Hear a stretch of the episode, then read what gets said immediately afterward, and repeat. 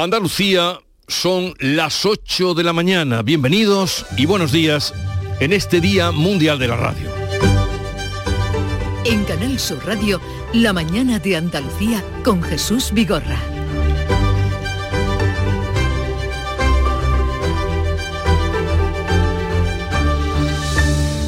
Y en este día vamos a contarles que la Junta de Andalucía va a aprobar mañana el recurso de inconstitucionalidad contra el impuesto a las grandes fortunas porque invade competencias de nuestra autonomía y deja sin efecto la bonificación de patrimonio que aprobó el Ejecutivo de Juanma Moreno. Por otra parte, el presidente andaluz acude hoy a la inauguración en la localidad sevillana de Constantina del monumento en homenaje al vecino Antonio Manuel González Gallardo conocido como Antoñito, es la primera estatua en Europa que se dedica a una persona con síndrome de Down.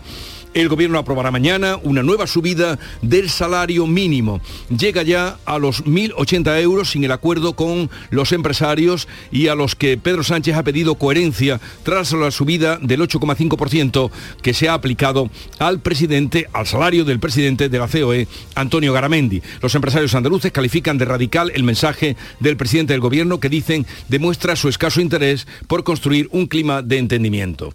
El Eurogrupo busca hoy acercar posturas para la reforma de las reglas fiscales de la Unión Europea después de la pandemia.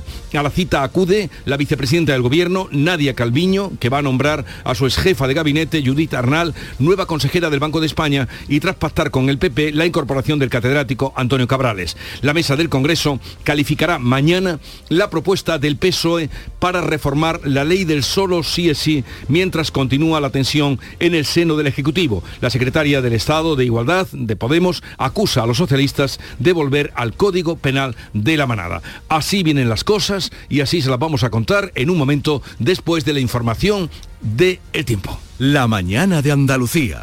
Social Energy. La revolución solar ha llegado a Andalucía para ofrecerte la información del tiempo. Lunes 13 de febrero en el que el tiempo va a estar marcado por los cielos nubosos en el extremo oriental y el área del estrecho sin descartar precipitaciones débiles y ocasionales. La cota de nieve sube y se sitúa por encima de los 1.200 a 1.400 metros. Las temperaturas mínimas siguen sin cambios y las máximas en ascenso. Los vientos es lo más destacado, soplan de componente este con levante fuerte en Cádiz y en la costa de Almería. En febrero, vuélvete loco con Social Energy. La locura de iluminar tu hogar noche y día consumiendo tu propia energía y ahorrar hasta el 90% en tu factura de luz gracias a nuestras baterías. Aprovecha las subvenciones disponibles para ahorrar con tus paneles solares. Primeras marcas con hasta 25 años de garantía. Estudio gratuito en el 955 44 11 11 y socialenergy.es. La revolución solar es Social Energy.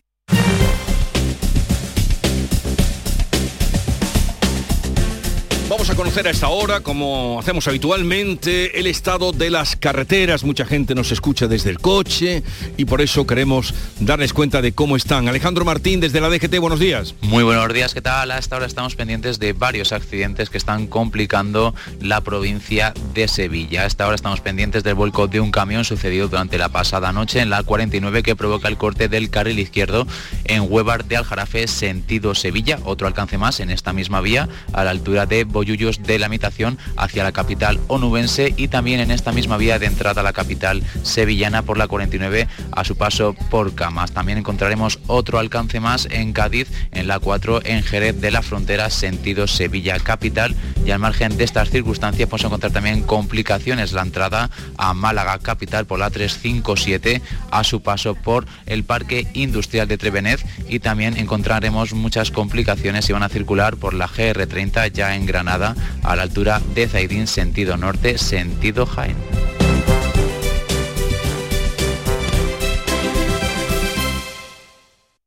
La vida es como un libro y cada capítulo es una nueva oportunidad de empezar de cero y vivir algo que nunca hubieras imaginado. Sea cual sea tu próximo capítulo, lo importante es que lo hagas realidad. Porque dentro de una vida hay muchas vidas y en Cofidis llevamos 30 años ayudándote a vivirlas todas. Entra en cofidis.es y cuenta con nosotros. Cari, contigo todas las lunas son lunas de miel. Pero qué luna ni qué luno, José Mari. Si son las 8 de la mañana. Con el cupón diario de San Valentín de la 11, todas las lunas serán lunas de miel porque podrás ganar 500.000 euros. Y si entras antes del 14 de febrero en cuponespecial.es, podrás conseguir tarjeta regalo para viajar y disfrutar. Cupón diario de San Valentín de la 11. Bases depositadas ante notario. A todos los que jugáis a la 11, bien jugado. Juega responsablemente y solo si eres mayor de edad. En cofidis.es puedes solicitar financiación 100% online y sin cambiar de banco. O llámanos al 900 84 12 15. Cofidis, cuenta con nosotros. En Canal Sur Radio, la mañana de Andalucía con Jesús Vigorra. Noticias. La radio es contar la vida y es lo que vamos a hacer hoy, día, como ustedes saben, mundial de la radio. Luego recordaremos también momentos estelares vividos con ustedes. Pero vamos a advertirles que continúa el temporal por fuerte viento y fenómenos costeros en el litoral de Cádiz, Málaga y Granada. Manuel Pérez Alcázar. Suben a nivel naranja los avisos en el litoral de las tres provincias. También está activo el aviso amarillo en el poniente almeriense. Va a soplar viento del este y del nordeste de hasta 60 kilómetros por hora y se esperan olas que alcancen los 3 metros. Se prevén ráfagas de más de 75 kilómetros por hora entre Tarifa y también mar adentro al sur de Trafalgar. Durante todo el fin de semana han estado activos los avisos por viento en prácticamente toda la costa andaluza. En el puerto de Algeciras la actividad se retomaba este domingo, aunque el puerto de Tarifa continúa cerrado después de tres días. También ha estado suspendido el tráfico marítimo en la costa de Granada, donde los pescadores llevan amarrados a puerto desde el jueves. Las playas del litoral malagueño no se han visto tan dañadas como en años anteriores, aunque los operarios han tenido que retirar la arena que llegó al paseo marítimo. Soy operario de limpieza, te ha llegado hasta el exterior de fuera de la carretera. Ahora estamos sacando toda la arena, todo lo que se ha metido dentro del paseo para dejar el paseo limpio. Mucho, mucho. Nos queda tiempo. En Almería, además del viento, la nieve ha provocado el corte de varias carreteras secundarias. Y se ha cumplido esta madrugada una semana, una semana ya de la tremenda tragedia que han provocado los terremotos de Turquía y Siria. Ahora la Organización Mundial de la Salud cifra los muertos en 40.000. Ana Giraldez. La búsqueda de supervivientes se acaba. El gobierno turco ha invitado a los equipos extranjeros de salvamento a volver a sus países. No obstante, los rescates milagros continúan. Este domingo una decena de personas ha salido con vida de debajo de los cascotes.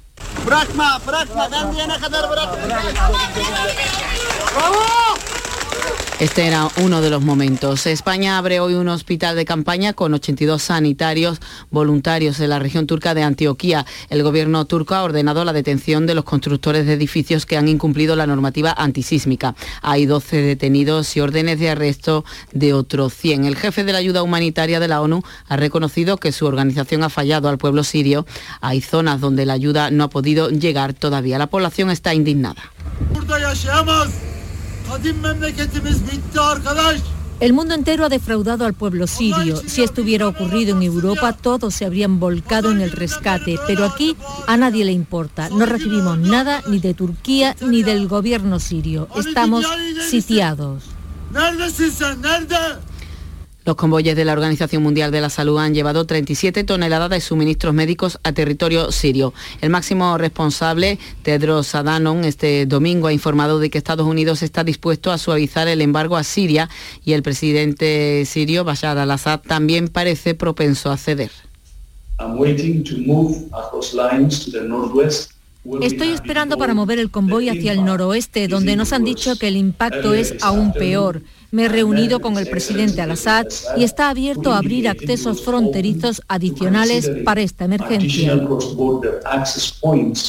Pues esta tarde regresan a Huelva los bomberos que han estado trabajando sin descanso allá en Turquía. Sonia Vela.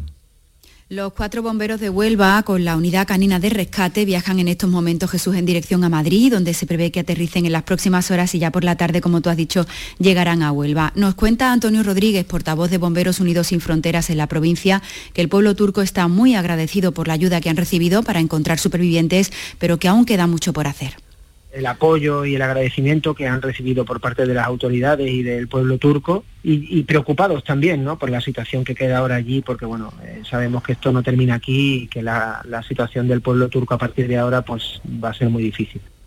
Los bomberos de Huelva pudieron rescatar con vida en Turquía a una joven de 25 años. Y contarán esas micro historias dentro de una eh, catástrofe inconmensurable. Cambiamos de asunto. El gobierno andaluz aprobará este martes la presentación de un recurso de inconstitucionalidad contra el impuesto de solidaridad a las grandes fortunas que planteó el Ejecutivo Central. La nueva tasa del Estado deja sin efecto la eliminación en Andalucía del impuesto del patrimonio. El presidente de la Junta, Juanma Moreno, considera un atropello al Estatuto de Autonomía y a las decisiones del gobierno andaluz la imposición de la tasa del Estado cuando habíamos bonificado el impuesto de patrimonio simple y llanamente porque no se recaudaba nada y era un elemento competidor con Portugal, con el resto de países europeos y por la parte de atrás nos lo han pisoteado. Que el martes que viene el Consejo de Gobierno de la Junta de Andalucía va a llevar al Tribunal Constitucional un recurso de constitucionalidad para que no se vuelva a pisotear el Estatuto de Autonomía Declaraciones de Moreno en un mitin en Sevilla junto a Núñez Feijó en el que el presidente de la Junta ha calificado de cruciales las próximas elecciones municipales para seguir avanzando y transformando Andalucía.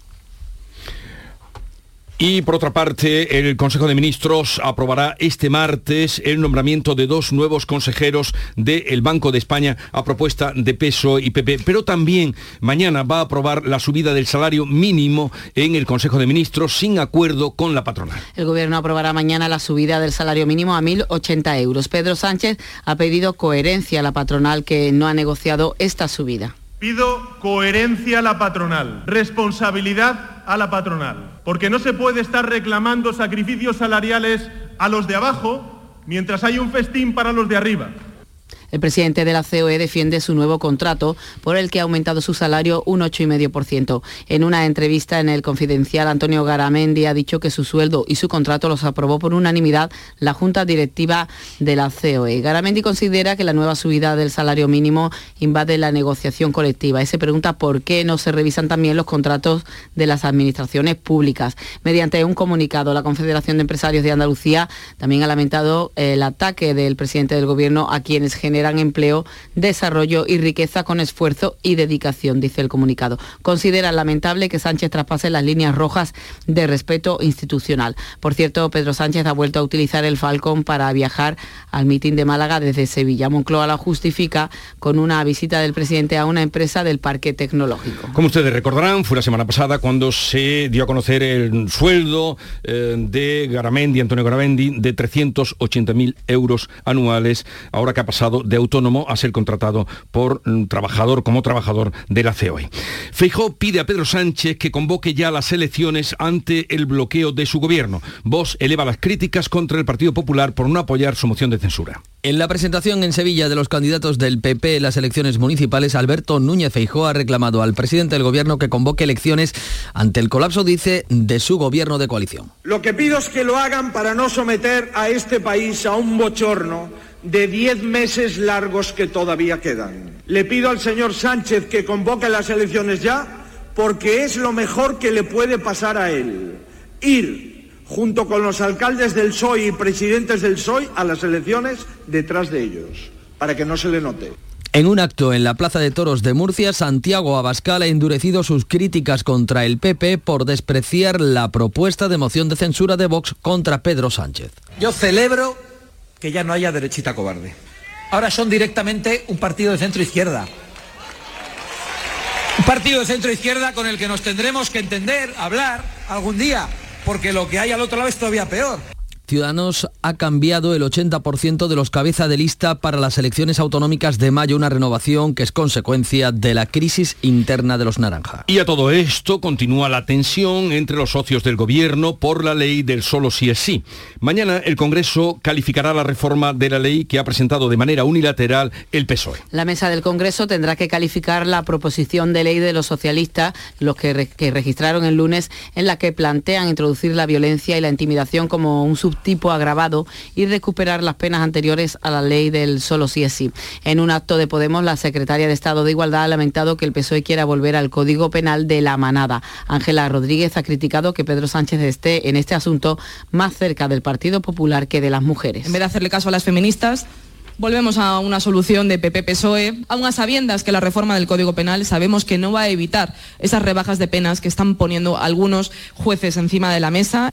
El presidente de la Junta ha mostrado su preocupación por los efectos de la ley del solo sí es sí en Andalucía, una norma que ha calificado de nefasta, fruto, ha dicho, de la incompetencia, la soberbia y la insensatez del gobierno central. Pedro Sánchez responderá de este asunto, sobre este asunto el miércoles en la sesión de control en el Congreso. Pues cuando aún planea todavía el tema de la ley del solo sí es sí y lo que te rondaré, el Congreso va a aprobar definitivamente esta semana otras dos leyes elaboradas por el Ministerio de Igualdad ley trans y la reforma de la ley del aborto. La pasada semana consiguieron ambas normas la luz verde del Senado. Las dos eh, han sido tramitadas por el procedimiento de urgencia, pero la introducción de algunas enmiendas en la Cámara Alta ha supuesto su vuelta al Congreso, donde se van a votar definitivamente este jueves. A la reforma de la ley del aborto se le ha incluido un punto destinado a impedir que las mujeres que deseen interrumpir su embarazo se vean sometidas a prácticas no científicas para condicionar su decisión, como escuchar el latido del corazón del feto o ver una ecografía 4D. Domingo este soleado y de manifestaciones multitudinarias en Madrid, Santiago de Compostela y Burgos en defensa de la sanidad pública. La más multitudinaria ha sido la de Madrid. Los convocantes llaman a nuevas movilizaciones cuando se cumplen más de dos meses de la huelga de médicos de atención primaria y el resto de personal sanitario de otras categorías y seguiremos manteniendo esta movilización hasta que desde luego la Comunidad de Madrid no escucha a la ciudadanía, no escucha a los vecinos y a las vecinas y efectivamente establezca un programa de sanidad que sea completamente distinto al que está llevando ahora en beneficio solamente de unos pocos. El Sindicato de Médicos de Atención Primaria minoritario en Andalucía convoca desde este lunes concentraciones en diversas provincias. El secretario general del PSOE andaluz, Juan Espadas, en el mitin con Pedro Sánchez en Málaga, ha acusado al gobierno andaluz de quitar recursos a la sanidad pública. Y el problema es que su modelo no es la defensa de la sanidad pública, su modelo es la privatización y la sanidad privada, a la que no deja de transferir recursos, quitándoselo en definitiva a lo que necesitan los ciudadanos, que es la sanidad pública. Aquí estamos viendo, desgraciadamente, como cada día llegan más recursos, pero cada día se gestionan peor y cada día los ciudadanos tienen más problemas. El presidente de la Junta destaca los 4.000 millones invertidos en esta legislatura y el incremento de las plantillas sanitarias. Nadie puede negar, con un mínimo de objetividad, que este gobierno está poniendo solución al desgaste, al deterioro permanente, a los ajustes permanentes de la última década de la Administración socialista. Cuatro mil millones de euros más, que no salen del cielo, que hay que buscarlo debajo de las piedras. La consejera de Salud informa esta semana en el Parlamento sobre las medidas para resolver los problemas en la atención primaria, como el de las listas de espera. La Junta incrementará en más de 100 las plazas en las facultades de medicina para solventar la falta de médicos, plazas que se suman a las más de 1.100 previstas, para las que hay previstas actualmente. Pues de eso vamos a hablar indudablemente con José Carlos Gómez Villamandos, que es el consejero de universidades, que estará con nosotros a partir de las 9. Y hoy que la Junta, hemos sabido, va a ofrecer 6 millones de euros en ayudas a las universidades para proyectos de I que están relacionados con el cambio climático. Se ofrecen hasta 300.000 euros por proyecto. Las subvenciones se encuadran en el Plan Complementario de Biodiversidad que impulsa Andalucía junto a otras seis comunidades en colaboración con el Ministerio de Ciencia e Innovación. Se abre una convocatoria para que los investigadores presenten sus propuestas centradas en nuevos avances científico-técnicos en este campo y en el marco de la Estrategia 2030 de Desarrollo Sostenible. El plazo culminará el próximo 24 de febrero. 32.000 personas se presentan desde este lunes a las oposiciones a la policía optan a cerca de 2.500 plazas de toda España para la Policía Nacional. Los opositores son 21.000 hombres y 11.000 mujeres. Una de las cuatro sedes donde se van a celebrar las pruebas físicas está situada en la ciudad deportiva de Carranque, Javier Imbroda. A la capital malagueña se unen también Madrid, Murcia y Ávila. Y en Córdoba también se van a realizar pruebas a partir del 20 de febrero. Pues ánimo a todos los que se presentan porque mm, ellos bien lo saben que una plaza se la van a disputar, se la van a disputar entre 135 personas una plaza por 135. El Ayuntamiento de Sevilla calcula que la celebración de la Gala de los Goya en cuanto a promoción mediática de la ciudad superará los 57 millones de euros alcanzados en la edición de 2019. Pilar González. La celebración de la Gala de los Goya ha supuesto una importante proyección de la ciudad por la difusión en televisión y también por los visitantes que hemos tenido, pero más allá de la ocupación hotelera, del gasto en la hostelería y el transporte, el Ayuntamiento calcula que el impacto en promoción supera esos 50 57 millones de euros que se alcanzaron en la edición de 2019, una cantidad que no podrían asumir las arcas municipales. El alcalde Antonio Muñoz asegura que ha sido todo un éxito y confía en que la Academia de Cine vuelva a Sevilla. Éxito en cuanto a la organización y éxito también en cuanto a la repercusión nacional e internacional de la ciudad. También ha supuesto un espaldarazo importante a nuestra industria audiovisual. Hemos dado muestra, una vez más, de una enorme capacidad para organizar un evento como los Goya. La satisfacción por parte de la Academia y del Ayuntamiento es terreno abonado para repetir por tercera vez los premios Goya en Sevilla. La patronal hotelera entiende que la imagen de la ciudad como organizadora de eventos sale reforzada y que la atracción de turistas a medio plazo supone un impacto más importante que el que ha habido por la ocupación hotelera de estos días. Vamos a saludar a Francisco Javier Páez, es delegado de Economía, Comercio y Turismo en el Ayuntamiento de Sevilla. Francisco Javier Páez, buenos días. Muy buenos días, Jesús. Eh, valoración, me mm, estaba nuestra compañera dando datos, eh, referencias también al alcalde. Eh, usted como delegado de Economía, ¿qué valoración hace de la gala de los Goya en Sevilla? Hombre, yo creo que en línea con lo que venía diciendo el alcalde, yo creo que es muy positiva. ¿no? Sevilla ha vuelto a dar ejemplo de capacidad de organización con la gala de los premios Goya. ¿no? La verdad que el listón ya se puso alto en 2019 con esa primera gala que acogió nuestra ciudad y este sábado yo creo que lo, lo hemos vuelto a superar. Se habló por parte del alcalde, lo acabamos de escuchar, el, eh, presidente de la Junta también pidió eh, que fuera, dijo, sede permanente, llegó a decir de alguna manera que la gala de los Goya se celebre en, Sevilla. Em, de eso todavía supongo que es muy pronto para saber cuándo podría ser otra celebración aquí. Pues sí, la verdad es que sí, pero la verdad que nosotros estaremos encantados. La verdad que esa experiencia que Sevilla acumula eh, con la celebración de grandes eh, eventos, yo creo que es importantísima. Ya hemos dado eh, bueno, muestras de que no simplemente con la primera, sino que incluso con la, con la, segunda capacidad para albergar este tipo de eventos en nuestra ciudad está más que contrastada y por lo tanto nosotros estaríamos Está claro que ese tipo de, éxito no, es baladí, no, no es fruto de, la suerte, del azar, sino que yo creo que ese, ese equipo de profesionales que está detrás de, la celebración de este tipo de eventos, los que dan el espaldarazo, insisto, a que podamos, podamos albergar, en este caso la ciudad, eh, grandes eventos. Eh, hemos hablado del eh, impacto en cuanto a promoción mediática, que serían bueno, un cálculo de 57 millones de euros alcanzados en lo que ha sido um, ingresos directos por hostelería y hoteles. ¿Tienen algún dato? No, aún no, ¿no? Pero sí es verdad que debemos de recordar que desde mediados de la semana ya había muchísimas personas en, en nuestra ciudad, pues eh, haciendo pernotaciones, disfrutando del patrimonio de nuestra gastronomía y evidentemente en estos días tendremos perdón, los datos oportunos, pero como bien decía antes, eh, tanto el alcalde como eh, ustedes mismos, el impacto en cuanto a la inversión de, publicidad y demás supera el más de 57 millones, ¿no? Y eso la verdad que desde el ayuntamiento, como se suele decir, a pulmón no podríamos haberlo hecho. Y además, señor Páez, todo ha salido bien y además todo ha salido bien, ¿verdad?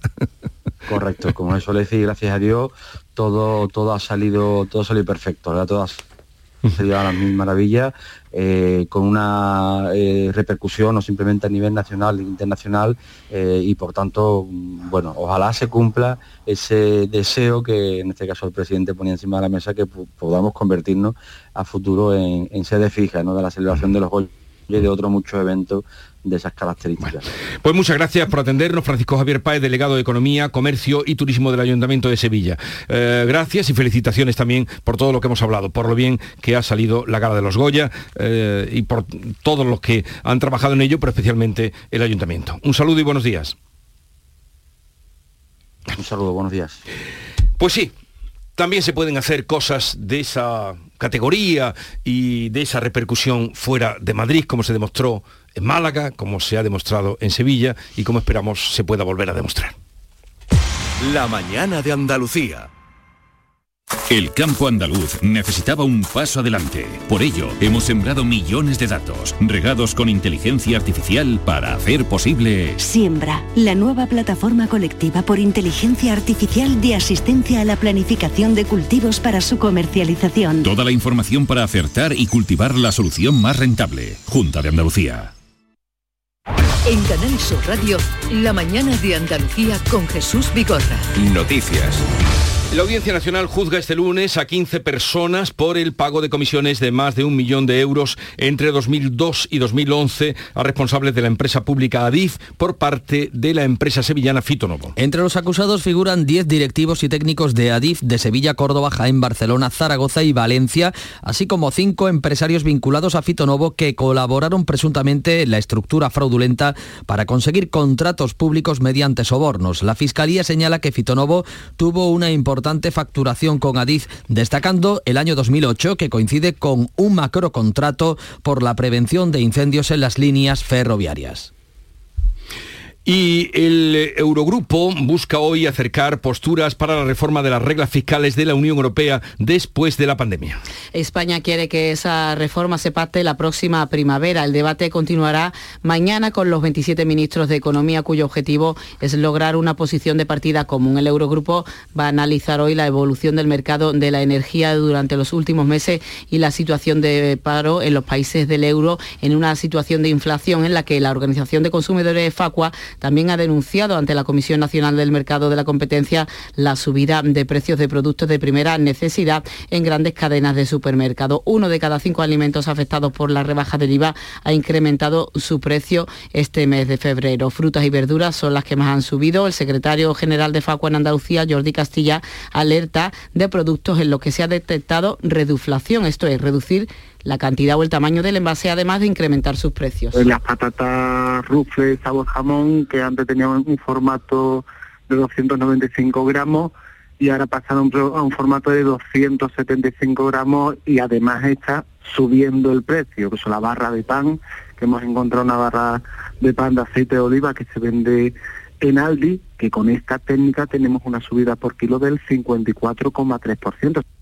Los ministros de Defensa de la OTAN se van a reunir hoy en Bruselas para analizar el rearme de Rusia y el refuerzo de sus tropas en la ciudad estratégica de Liman en el Donbass. Vladimir Putin exige a su ejército resultados palpables en Ucrania, triunfos que presentar en su discurso sobre el estado de la nación, el primero que va a pronunciar desde que empezó la guerra, sea o no del agrado del Kremlin. Las únicas buenas noticias del frente llegan de la mano de los mercenarios del grupo Wagner que aseguraron el domingo haber tomado una nueva ciudad cercana a Baimut. En plena guerra, el secretario general de la OTAN, Jens Stoltenberg, ha decidido que no va a seguir al frente de la Alianza Atlántica más allá de octubre, cuando concluye su actual mandato. Varios sitios web de la OTAN han sufrido un ataque informático esta madrugada y han dejado inoperativas la web del cuartel general de operaciones especiales. Verdemar Ecologistas en Acción ha vuelto a denunciar la presencia frente a Ceuta de barcos rusos con toneladas de hidrocarburos que están trasvasados, eh, trasvasándose a otros otros.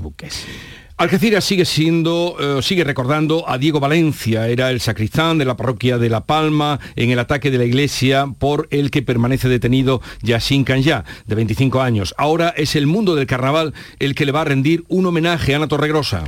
El Ayuntamiento de Algeciras ha anunciado que el premio al mejor tipo del carnaval especial, con el que se reconoce la confección de disfraces de cada grupo, llevará el nombre de Diego Valencia. Es un modo de honrar la memoria del sacristán asesinado y de reconocer también su vinculación con el carnaval, así como su defensa de las tradiciones y fiestas algecireñas.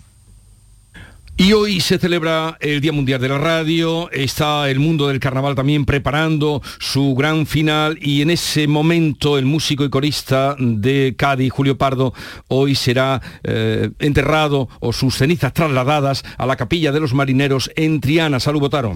Los restos de Julio Pardo van a reposar desde hoy lunes en Sevilla junto a la Virgen de Triana, quien le compuso una marcha y a quien acompañaba en su salida con el coro todos los años. El Ayuntamiento de Cádiz decretaba este domingo Día de oficial. Su último coro, Los Martínez, cierra hoy de hecho la primera sesión de semifinales. Será sin duda un momento difícil y muy especial para su grupo. La despedida en el tanatorio con presencia de autoridades, carnavaleros y amigos conmocionados por la pérdida del corista a sus 67 años y cuando su nombre figuraba entre los candidatos a la medalla de Andalucía por petición popular, así que sin duda la figura de Julio Pardo, su pérdida va a marcar no solo el concurso, sino este carnaval de 2023.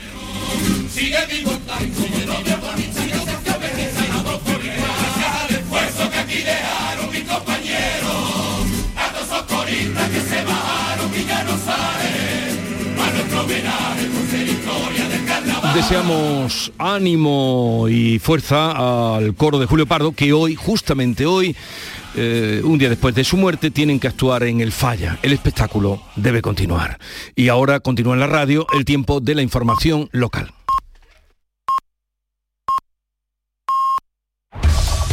En la mañana de Andalucía de Canal Sur Radio, las noticias de Sevilla.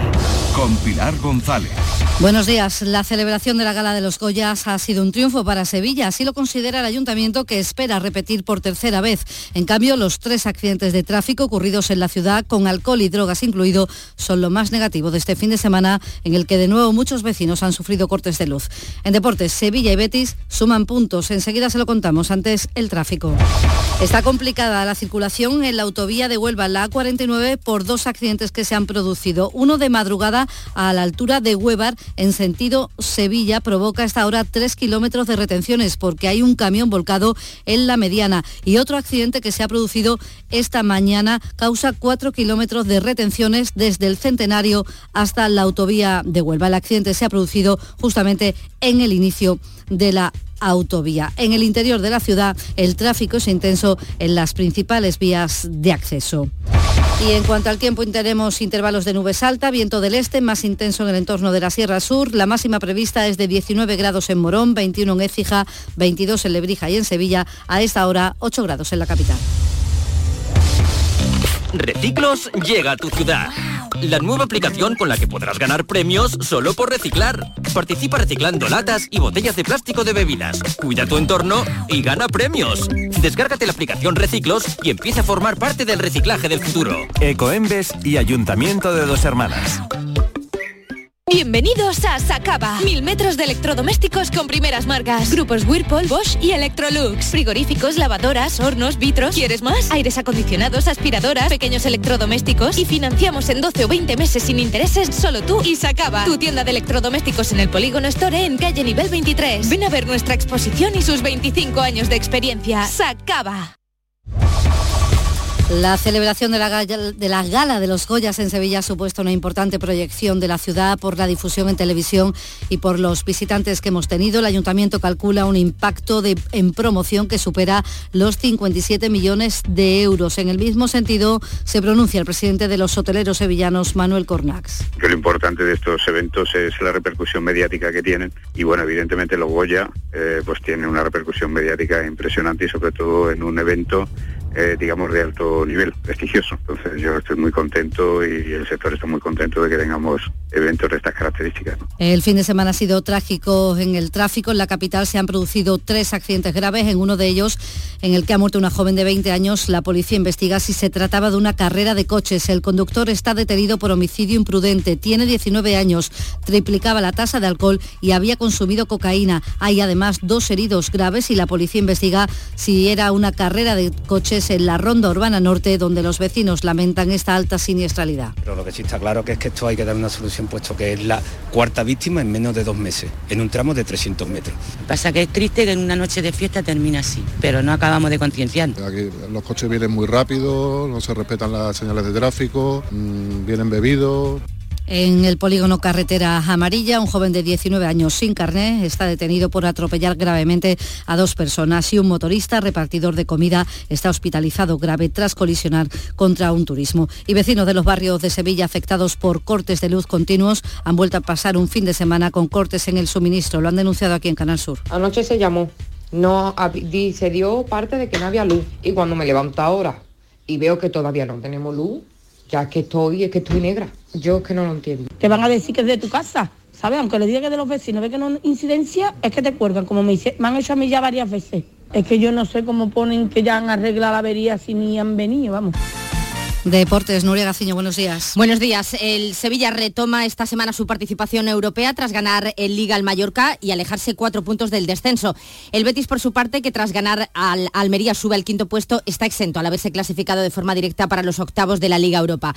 El Sevilla recibe, por tanto, el jueves a las 9 al PSV Eindhoven. San Paoli no podrá contar ni con Rekic, baja otra vez por unos problemas en el tendón de Aquiles, ni tampoco con Pap Gay, uno de los fichajes invernales descartado para la lista europea y que viene de firmar una gran actuación ante el Mallorca. Son dudas, Fernando y Enesiri. Gracias, Nuria. Y este lunes se inaugura en Constantina la primera estatua de toda Europa dedicada a una persona con síndrome de Down, a Antoñito. Antoñito es una persona auténtica, es un hombre capaz de controlarlo todo, es un soñador, es un hombre con una sencillez y una bondad terrible. El presidente de la Junta asiste a esta inauguración. A esta hora 5 grados en Constantina, 6 en Utrera, 8 en Sevilla.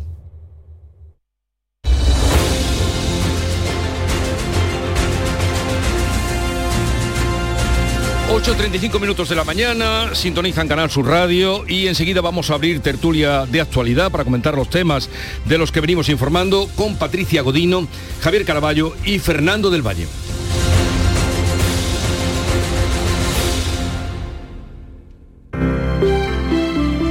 Buenos días. En el sorteo del sueldazo del fin de semana celebrado ayer, el número premiado con 5.000 euros al mes durante 20 años y 300.000 euros al contado ha sido 91.677 91677 serie 2002.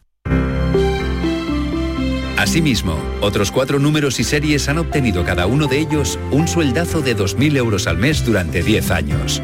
Puedes consultarlos en juegos11.es. Hoy, como cada día, hay un vendedor muy cerca de ti repartiendo ilusión. Disfruta del día. Y ya sabes, a todos los que jugáis a la 11, bien jugado. En Canal Sur Radio, por tu salud, responde siempre a tus dudas. Este lunes hablamos de la atrofia muscular espinal. La AME es una enfermedad rara de componente genética sobre la que acaban de aprobarse nuevos tratamientos tras el ensayo en el que ha participado el Hospital Virgen del Rocío de Sevilla. Nos acercamos a esta enfermedad que afecta a recién nacidos con los mejores especialistas y tus consultas en directo. Envíanos tus consultas desde ya en una nota de voz al 616-135-135. Por tu salud, desde las 6 de la tarde con Enrique Jesús Moreno. Más Andalucía, más Canal Sur Radio.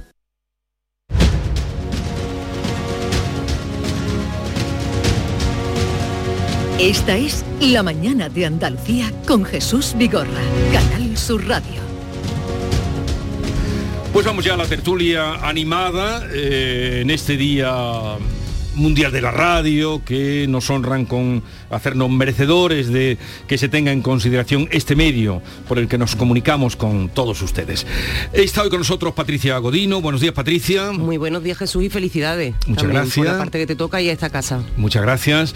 Ah, Fernando del Valle, delegado de ABC en Andalucía. Buenos días, Fernando. Hola, ¿qué tal? Muy buenos días y me sumo, me sumo por supuesto, a la felicitación. Eh, gracias, igualmente felicitaciones compartidas. Y Javier Caraballo, que también está con nosotros. Buenos días, Javier. Muy buenos días. ¿Qué tal estás? Muy bien, pero yo no digo felicidades, ¿eh? me parece una cursilería enorme. De- de- Ya te llama llamado cursi. Más Vamos a ver, No, no, no, me vamos a ver, una cursilería. eh, vamos a ver, Caraballo. Es que ya todo el mundo, eh, yo, yo no hay nada que me deteste que, que la frivolización de las cosas. Se felicitan los cumpleaños y esto, pero ya te vas de vacaciones y dice la gente feliz verano. Y, y- y feliz fin de semana, pero pero le dirás todo, y- a alguien que- menos mal que el lunes, como viene el humor del lunes. Pero, ¿eh? oye, a alguien No, que se no va. es humor, pero no es humor. a- ahora podréis, re- ahora tendréis que replicarle. Pero si una persona se va de, de- de verano o, o se va de viaje, tú no le dices nada más que ahí te pudras. eh, Le dirías que, te- que- No, que lo, que- que lo pases va- bien. vamos a ver, que, que- que no me gusta esto de, de permanentemente feliz carnaval, feliz fin de semana, feliz día de radio, feliz... Bueno, por favor. Que no lo he puesto yo, ni Patricia, ni Fernando. Es el Grinch de la radio esta Que mañana. ya lo sé, que, que la cursilería está muy extendida. No sois los únicos, lo sé, pero bueno. Se- seremos cursis, pero hay que festejar. Y si tenemos el día de la croqueta, que también está muy bien traído, Eso, el ¿por qué no vamos a celebrar? El día de la croqueta sí que lo celebraría. Por cierto, como- ya que hemos empezado así en ese tono, en ese tonito, Javier, tonito, eh, Patricia, tú estuviste Estuve en la gala de los en la gala Goya. de los Goya. Y Javier, algún retazo habrás visto. Bueno, yo eh, el, eh, Patricia no solamente estuvo, sino que yo creo que en esta pasarela que hacen de, de- de vestidos y tal, era la más elegante y la más guapa de los que Ole, ve, ya, se está, ya se está congraciando Jesús. No, no, no, no, no, una cosa no quita la otra. Porque ya los periodistas a la ceremonia de los Goya van, eh, pero van al nivel de, de- la, de la gente que pasa por la alfombra roja. Y Patricia es especialmente guapa y me gustó la ceremonia, es como todo Antonio de la Torre, yo creo que, bueno, a mí, yo que soy un gran admirador de, de- Antonio de la Torre. Y lo bordó, estuvo muy bien, comedida la cosa, y luego en el plano político, pues, pues, en fin, el fetiche propio de, de los artistas, que son más previsibles que, que- te digo yo. Pero Antonio, eh, ahora nos di, eh, Fernando también nos dirá, Antonio, tú has dicho comedido y es la palabra, porque Antonio es mucho más divertido mm, del pequeñito papel que le dieron. Porque tuvo, los presentadores tuvieron un poco protagonismo, ¿no? Bueno, es que en, en la gala, en la gala de los Goya siempre hay un intento reiterado por intentar hacer más amena el espectáculo y eso yo creo que es imposible, porque lo que se hace siempre bastante pesado es el ritual de eh, abrir el sobre, llamar al- a la persona que lo ha recibido el Goya, que suba a la tribuna, que se acuerde de se acuerde para bien de su madre, de su padre, de tal, del productor, de la productora, de los compañeros de reparto, del, en fin. Y luego la, la pequeña de esto de este año por la sanidad pública, pues podría haber sido otro de la guerra o tal. No, entonces, de- eso tan reiterado es lo que hace que la gala eh, sea bastante espesa. Pero eh, los, eh, el empeño de, de los presentadores por agilizar aquello, yo creo que en el caso de Antonio Torres, pues se cumple, se cumplió perfectamente. Sí, que fueron, estuvieron, no tuvieron tanta. No, eh, Fueron conductores pero con un papel sí. muy, muy corto. Muy, muy corto. Y también es verdad que fue muy sobria para lo que efectivamente conocemos a Antonio, un tío con mucha chispa y con, y, y con mucha gracia, pero bueno, yo creo que también era el papel que le correspondía. A mí el guion eh, lo firmaba eh, Fernando Pérez, Sí. el guion de la gala, que es guionista de, de Paco León, guionista Ajá. también de históricamente de muchos capítulos de Aida. Y bueno, yo creo que mm, funcionó, funcionó. En Mm. cualquier caso, estamos hablando de una gala que tenía 26 premios. Por rápido que se vaya, minuto y medio, cinco minutos, tres minutos por premio, al final, pues, si ¿Tú, hacemos tú cómo cuenta. lo viste estando allí dentro? Yo, estando allí dentro, eh, vi que había actuaciones musicales que sobraban. A mí las actuaciones musicales, cuando son además demasiado pastiches, me, suele, me suelen sobrar. Pero vi una gala eh, muy política en el tono, pero mucho más sobria eh, en la forma. Como que política en el tono. Po- Sí, yo creo que ¿Y hubo qué mucho. se dijo? En el, o sea, hubo mensajes políticos. Yo creo que la, eh, la reclamación de, de una- de- de fortalecer la sanidad pública fue político, evidentemente. Pero fue solo una intervención de la sanidad Bueno, pública. hubo tres, hubo No, hubo tres. Y luego, y luego el mensaje también político también me refiero Jesús al mensaje, por ejemplo, de, de, mm, la lucha por la igualdad eh, en todos los sentidos, ¿no? Y la presencia de las mujeres. Esos son mensajes políticos, pero el tono, Bueno. desde luego, muy diferente al de hace 20, sa- de 20 años, que recordemos que se estaba poniendo mucho el foco en esta gala, como que iba a ser una gala tan eh, acerada, ni digamos, en los mensajes como aquella del no a la guerra. Al final hubo mensajes, pero de una forma mucho más, más calmada, más sobria y quizás desde mi punto de vista más acertada. A ver, Fernando, que lo tenemos ahí, eh, mete cuchara. Yo, yo lo vi de una manera un poquito menos glamurosa que Patricia, lo vi en pijama en, en- en la casa y es verdad que pese al empeño y esa voluntad de hacer una gala más ágil, al final se termina haciendo larguísima y era la una y pico y todavía no sabíamos cuáles eran los Goya ah, eh, pri- principales. Eh, Yo no sé si esto podría empezar a lo mejor un poquito antes, pero termina haciéndose un, poquito, un poquito tediosa. Luego a nivel de películas yo creo que eh, estuvo todo bastante acertado, que todo dentro de lo previsible, esa gran victoria de, de Asbestas, quizás significativo que Alcarrás, por la que había apostado eh, la academia eh, para llevarla a, a los Oscars se fuera absolutamente de vacío y luego por hacer un poquito de, de Grinch yo también con, con- en materia de la gala en la que sí yo sí vi que había una cierta politización es verdad que no a dominem hasta que llegó Jordi Évole y ya sí habló de la manifestación que se celebraba ayer en, eh, en la, en la comunidad ma- eh, madrileña. Por hacer un poquito de Grinch, yo sí me planteo qué ventajas tiene hacerla en Sevilla, en hacerla en Andalucía, más allá de, por supuesto, los que estáis allí, los que cuando hemos estado en Málaga hemos disfrutado también de toda la parafernalia que se monta, pero yo durante la gala que se celebraba en un palacio de congresos eh, sevillano, como podía ser eh, de Cuenca o de Murcia, eh, apenas vi referencias a Andalucía, apenas vi referencias a, Sevilla, más allá de algún saludo al alcalde, que no al presidente de la Junta, por cierto. Entonces, teniendo en cuenta lo que cuesta montar eh, este espectáculo. Yo no sé si la reversión final de que estos premios se celebren en Andalucía es, la correcta. Ya digo, por hacer un poquito de Grinch también con respecto a la gala. Bueno, seguramente la misma que hubo en Málaga, ¿no? Que también se ha celebrado eh, en dos ocasiones. Lo que pasa es que eh, un año fue en pandemia y otro sin pandemia. yo creo que sí, sí lo nota la ciudad en varios sentidos, vamos. Sí, pero que quizás se podría aprovechar para hacer eh, más promoción de lo que ya que se está pagando y se está pagando un dinerito que no es eh, precisamente escaso, por eso la academia huye de Madrid e intenta hacer eh, los bolos fuera de Madrid. quizás se podría hacer aprovechar para hacer un poquito más de promoción, lo, vemos en otros muchos espectáculos o competiciones deportivas, cómo se aprovechan esas retransmisiones que están llegando a, se supone, millones de personas para hacer promoción y para, y para enseñar eh, por qué se está celebrando esto aquí y cuáles son nuestras bondades. Eso, ah, eso yo lo eché a faltar. A ver, dos cosas. Lo de los, mensajes políticos de, los artistas. Ya digo que, son muy previsibles porque además que ellos siempre van por moda. Eh, en esta gala de los Goya hay una guerra que, está en, Ucrania por la invasión de Rusia. En otras ocasiones, pues el no a la guerra ha sido una constante. Ni uno solo se acordó de la guerra de Ucrania y hay leyes polémicas, muy polémicas en este gobierno, como las escarcelaciones por la ley del CSI. Allí estaba la ministra Irene Montero y nadie dijo nada, absolutamente nada. En otras circunstancias lo hubieran dicho, evidentemente, pero en esta no, porque en esta eh, la consigna para todo era la sanidad pública, que está muy bien, que está muy bien, que evidentemente el, apoyo a la sanidad pública es algo que aprendimos en la pandemia, que ya, ya venía la sensibilidad de antes, pero en la pandemia nos, vimos, nos dimos cuenta de la necesidad que tiene España de mantener la dignidad de la sanidad pública con, buenos eh, profesionales, bien pagados, bien retribuidos. Y, bueno, pues eso está ahí y, hay siempre una aceptación.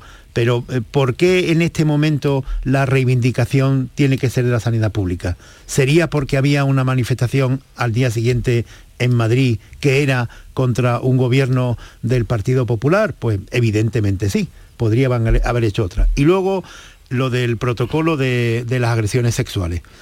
Yo eh, creo que aquí he valorado también que me parece muy importante, uno de, los avances que ha tenido la nueva legislación es que ya hay una concienciación mayor y como por ejemplo ocurrió en la violación de, esta mujer por parte de Dani Alves, pues la, discoteca ya tenía un protocolo para actuar y gracias a ese protocolo pues se pudo demostrar con muchísima facilidad ante la jueza de instrucción que, había, había recogida de muestras, se había eh, apartado a la, eh, persona que había sido agredida para eh, darle protección. Eso funcionó muy bien. luego vino lo de los premios Ferox en, España y ahí también hubo un incidente de violación. Era, ahora, en la ceremonia de los Goya, era curioso porque al entrar había carteles por todas partes, creo, diciendo esta ceremonia cuenta con un protocolo de agresión. La propia academia lo anunció días antes. ¿sí? Eso es, sí. Y a mí me parece que también en eso hay que tener, eh, o sea, yo creo que los protocolos tienen que existir. Los protocolos tienen que existir. Pero si yo vengo aquí a las instalaciones de Canal Sur Radio y lo primero que veo es un cartel que pone eh, aquí un protocolo para eh, contra las agresiones, si usted es agredido, vaya, yo digo, pero ¿de dónde me estoy metiendo? Por favor, ya que, que de, de, una manera, de una manera eh, inconsciente, eh, al poner esos protocolos, tú estás dando por sentado que allí hay gente potencialmente peligrosa. Eh, cuidado con los protocolos y cuidado con esto, porque yo sinceramente me sentiría incómodo. Yo, estuve allí, yo estuve allí, me, hice, unas cuantas fotos con tu compañero Carlos Rocha, por cierto, que fue mi acompañante esa noche, o yo le acompañé a él, y yo no vi tampoco tantos carteles, y los carteles estaban, pero que tampoco eran carteles de repente tamaño mupi en medio de los pasillos, te puedo asegurar que no. Ya la academia había informado llamado- viste esos carteles que pone No, que ponía? Yo, yo ni siquiera lo vi, Vale, vamos, lo he visto luego en redes, pero que Vale. yo ni, ni siquiera lo vi, es decir, que estaría presente, evidentemente, en algunas cartelerías, en algunas partes, pero que no forman parte, digamos, de la 13 Sí. ni mucho menos de la gala. Los puntos violetas, por cierto, ya existen, ya, ya existen mucho antes de la ley del CSI eh, y se han activado en grandes concentraciones eh, desde hace ya varios años.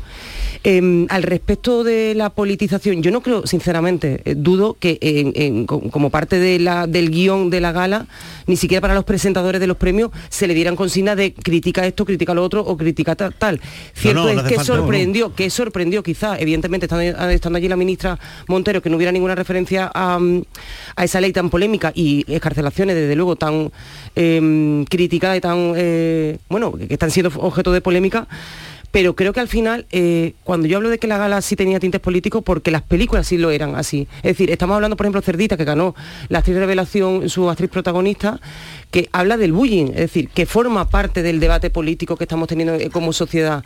Eh, eh, se hablaba eh, de la memoria histórica en el caso de Modelo 77.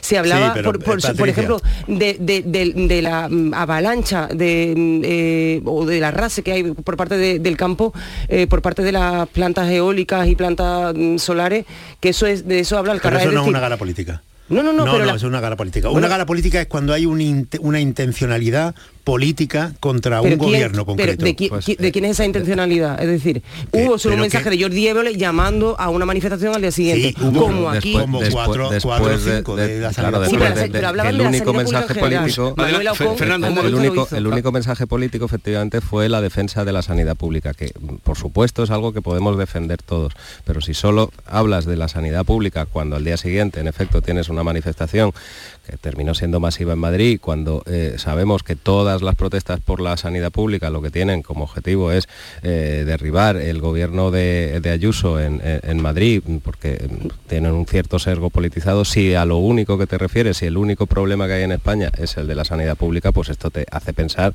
que efectivamente hay un grado de politización que efectivamente si tú lo comparas con lo que ha sido esta gala en, en otros momentos, pues mm, sí es cierto que fue bastante menor, pero es que fue políticamente con respecto a los problemas que padecemos hoy en día el único del que se habló, cuando ciertamente pues hay otras muchas cosas y lo no citado y de estaba la, la presencia Manuela de- Ocon, de- perdona, solo un, un- un- un apunte. Manuela Ocon, que ganó, por cierto, el Goya a la dirección de producción por Modelo 77 con un trabajo descomunal que tiene esa película, hizo un alegato también, o hizo mención también a la sanidad pública y vive y reside aquí en Andalucía. Es decir, eh, que lo más llamativo, lógicamente, se está produciendo ahora mismo con el desgaste que tiene la sanidad eh, pública en Madrid, a la luz de lo que estamos escuchando, leyendo crónicas y viendo en esa manifestación Pero hay más masiva, masiva y más pero que aquí también en Andalucía también hay ese- no, no, pero es que, es que hay gente que son grandes actores, eh, grandes directores de, de- de cine, como Almodóvar, por ejemplo. Y luego en sus mensajes políticos son más sencillos que el funcionamiento de un búcaro.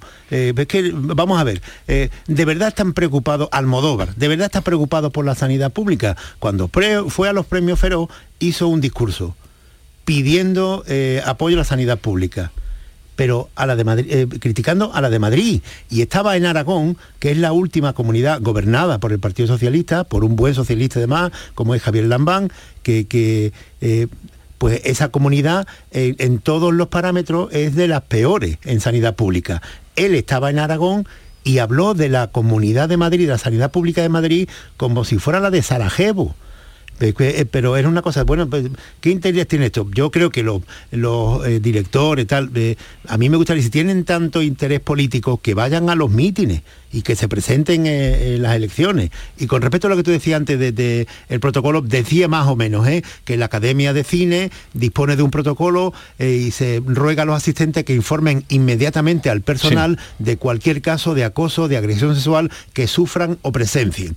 Y que ya te digo, que, que, eh, me parece muy bueno y un avance que exista protocolo no solo en estos actos, sino en los bares, las discotecas, en todos los sitios públicos, que exista estos protocolos y que se sepa actuar de forma inmediata cuando se produzca uno de estos casos, porque eso es determinante después para consolidar la denuncia judicial. Pero ponerlo en la, en la entrada de los edificios públicos y tal, pues a mí me da la Javier, insisto sensación que de, tampoco había de- de que dónde, dónde estoy entrando, que ¿O parece que estoy quién? entrando en, ¿A en- dónde voy? en el salón de las películas del oeste. Vale. Pero una cosa que ha salido, que tú has apuntado, Javier, y que no nos hemos ido, os habéis ido, por la sanidad pública. Pero yo no la vi entera, vi la parte final, luego pregunté, porque yo creía que alguien diría algo del solo si es sí. No hubo, y no hubo mención. hubo ni una mención No al solo si es sí, cuando precisamente el colectivo mm, eh, de la cultura y el colectivo de las eh, actrices de este mundo se ha, mm, siempre se ha caracterizado por ir en la vanguardia del feminismo. Que no hubiera nada cuando hay 500 rebajas de condena, que no hubiera nada cuando hay no sé cuántas que van ya por tantas, y van a seguir hasta que esto se aclare, que no hubiera nada. No, no Pues Para eso es lo que te hace, eso es lo que te hace sospechar del sesgo politizado eh, Vamos a sospechar. de, de- de la gala, sospechar por decirlo de una manera am- a- amable. Eh, hay muchos otros problemas, pero resulta que eh, eh, las eh, las críticas, lo- los únicos comentarios sobre eh, un tema político van en torno a la defensa de la sanidad, que ya digo, la defendemos todos desde la pandemia y desde mucho antes de la pandemia, pero con la casualidad de que las manifestaciones y de que las protestas eh, por el derecho a la sanidad y defendamos la sanidad se están produciendo solo y únicamente en las comunidades que gobiernan. Bueno, las protestas se están, se están, eh, eh, desarrollando en varias comunidades, también aquí. ¿En qué, en qué gra- los en qué grado, Patricia? Entonces, si obvias todo el resto de problemas que tiene, que tiene este país, algunos de los cuales atañen al gobierno central, que sale de rositas, pese a su presencia masiva en, en la gala, pues mm, vuelvo a decir, te hace sospechar ¿no? de, de- de hacia dónde va ese sesgo politizado de la gala que por otro lado es que nos sorprende porque viene siendo eh, prácticamente igual desde hace muchos años, gobierne quien gobierne. Si gobierna el Partido Popular, pues a saco en contra del Partido Popular y si no gobierna, pues eh, vamos a saco con las comunidades en las que sí está el, go- el gobi- el gobierno del PP, yéndose el gobierno central, ahora en manos del PSOE, como digo, de rositas. En fin, que me parece muy bien que los artistas protesten, que tengan, que expresen su ideología, pero si se quiere hacer la gala eh, más ligerita, eh, uno por donde deberían de empezar, desde luego, es por, por aliviarla de todos esos mensajes tan repetitivos. Ahí estuvo muy bien el presidente de la academia, si recordáis, Méndez Leite, que hizo un discurso que me pareció bastante interesante e incluso ágil y, y bien, que termina diciéndole al, al presidente del gobierno que este, la gala, este no es el momento en el que pedir y reclamar cosas, que ya se verán las caras en los despachos. Por, cierto, un, un recuerdo final para ese grande del cine español, Carlos Saura, que murió tristemente la noche, la tarde antes de, de- Sí. de la, la ceremonia en la que se le dio el Goya de Honor. Eh, Carlos Saura ha dejado muchísimas cosas, eh, es maestro de muchísimos cineastas, pero a los andaluces nos dejan dos, dos obras maestras, lo de eh, flamenco y sevillana. Obras eh, de arte, yo lo sí, elevaría todavía, tu obra maestra, obras de arte, flamenco y sevillana, eso es un regalo aparte de, eh, en fin, la, la implicación que la ha tenido siempre con esta tierra. De, y Sin hace duda, poco hizo una exposición de fotografía de Andalucía, como él iba siempre con la cámara, Con la cámara siempre. cargada, hace un par de años fue cuando se, eh, fantástica, porque era, además de los años 50. Curioso, años pero 60. siempre que recuerdo la, a Camarón de la isla, eh, lo, lo- lo tengo ¿Lo la referencia en, en En esa Sevillana. película. Sí.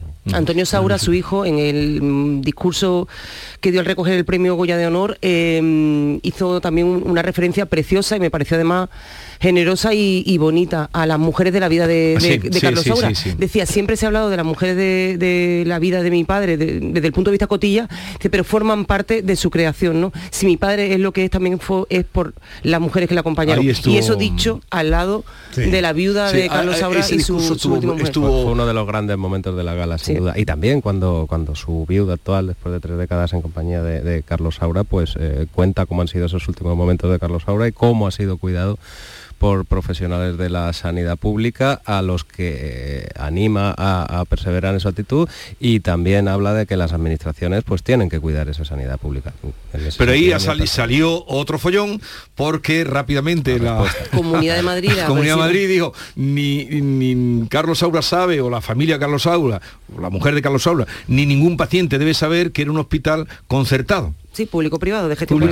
Me, me Y ya se lió. Es lo tremendo de la política de tratar de arrimar el asco a la sardina de una manera bastante sectaria también. ¿no? Bien, eh, ¿dónde fue luego el cóctel? Pues bueno, hubo una gran fiesta allí en, en el propio Fibes y luego había otras dos fiestas, la claqueta... Hasta el que- amanecer. Hasta- bueno, yo voy debo decir que yo me fui eh, convenientemente a mi casa a una hora prudente, no tan prudente, pero sí prudente, como para ir a mi casa a escribirme una crónica para Infolibre, que es el medio para el que estoy colaborando en este tipo de temas también. ¿Tuviste que encender la luz cuando llegaste a tu casa o no? Digamos que sí, y hacerme un cafelito. Joder, tenía que- Javier. tenía que poner el fresco. Pero bueno, me escribí la crónica y está. El, el menú desde luego muy poco vegetariano, ¿eh? El menú, de- el menú es, no sé, estas cosas eh, cuesta a veces coger un, un canapé. Costó, costó un poquito al principio. Pero nada, nada vegetariano. Eh, por cierto, que hay otra cosa extraña en el que no en el cine. Eh, otra cosa extraña, como la película que mandan los académicos a los Oscar, como la película que viene de ganar el Festival de Berlín se va con el rabo entre las patas una cosa. al carras. porque se estrenó en abril. Eh, y el empuje de esa película, el empuje del marketing, de la promoción de esa película, digamos que se ha quedado muy atrás desde la fecha eh, de estreno a esta fecha de celebración de los Goya. Básicamente esa es la razón que te da el- el mundo del cine. Sí. ¿Tuviste ocasión de ver a, ¿cómo se llama la chica, la directora de Carla? Simón. Carla no, Simón. no, este- Yo te debo decir que estaba bien ubicada en mi asiento, pero no la tenía cerca. Tenía gente, otra gente de- del cine cerca. Bueno, también estaba cerca aquí Carlos Telmo, que también Sí, ha sí. colaborado mucho En, esta ocasión, he teni- eh, vamos, todas las películas que competían ahí la he tenido ocasión de, de verlas y me parece Alcarrás una gran película. Por Sí. supuesto, Asbestas grandísima y Modelo 67 también. o sea, el agua cerdita eh, también muy buena y habla de Pero- verdad desde Pero la lo extraño es eso, que, que la película que mandan a los Oscars, pero esa la vieron los académicos, luego se les olvidó. Y la que viene del Festival de eh, Cannes, que tiene tanto prestigio, se queda sin nada, absolutamente nada. Eh, eh, Las cosas son así. Bueno, llegamos a las 9 de la mañana y continuamos. A mí, Antonio.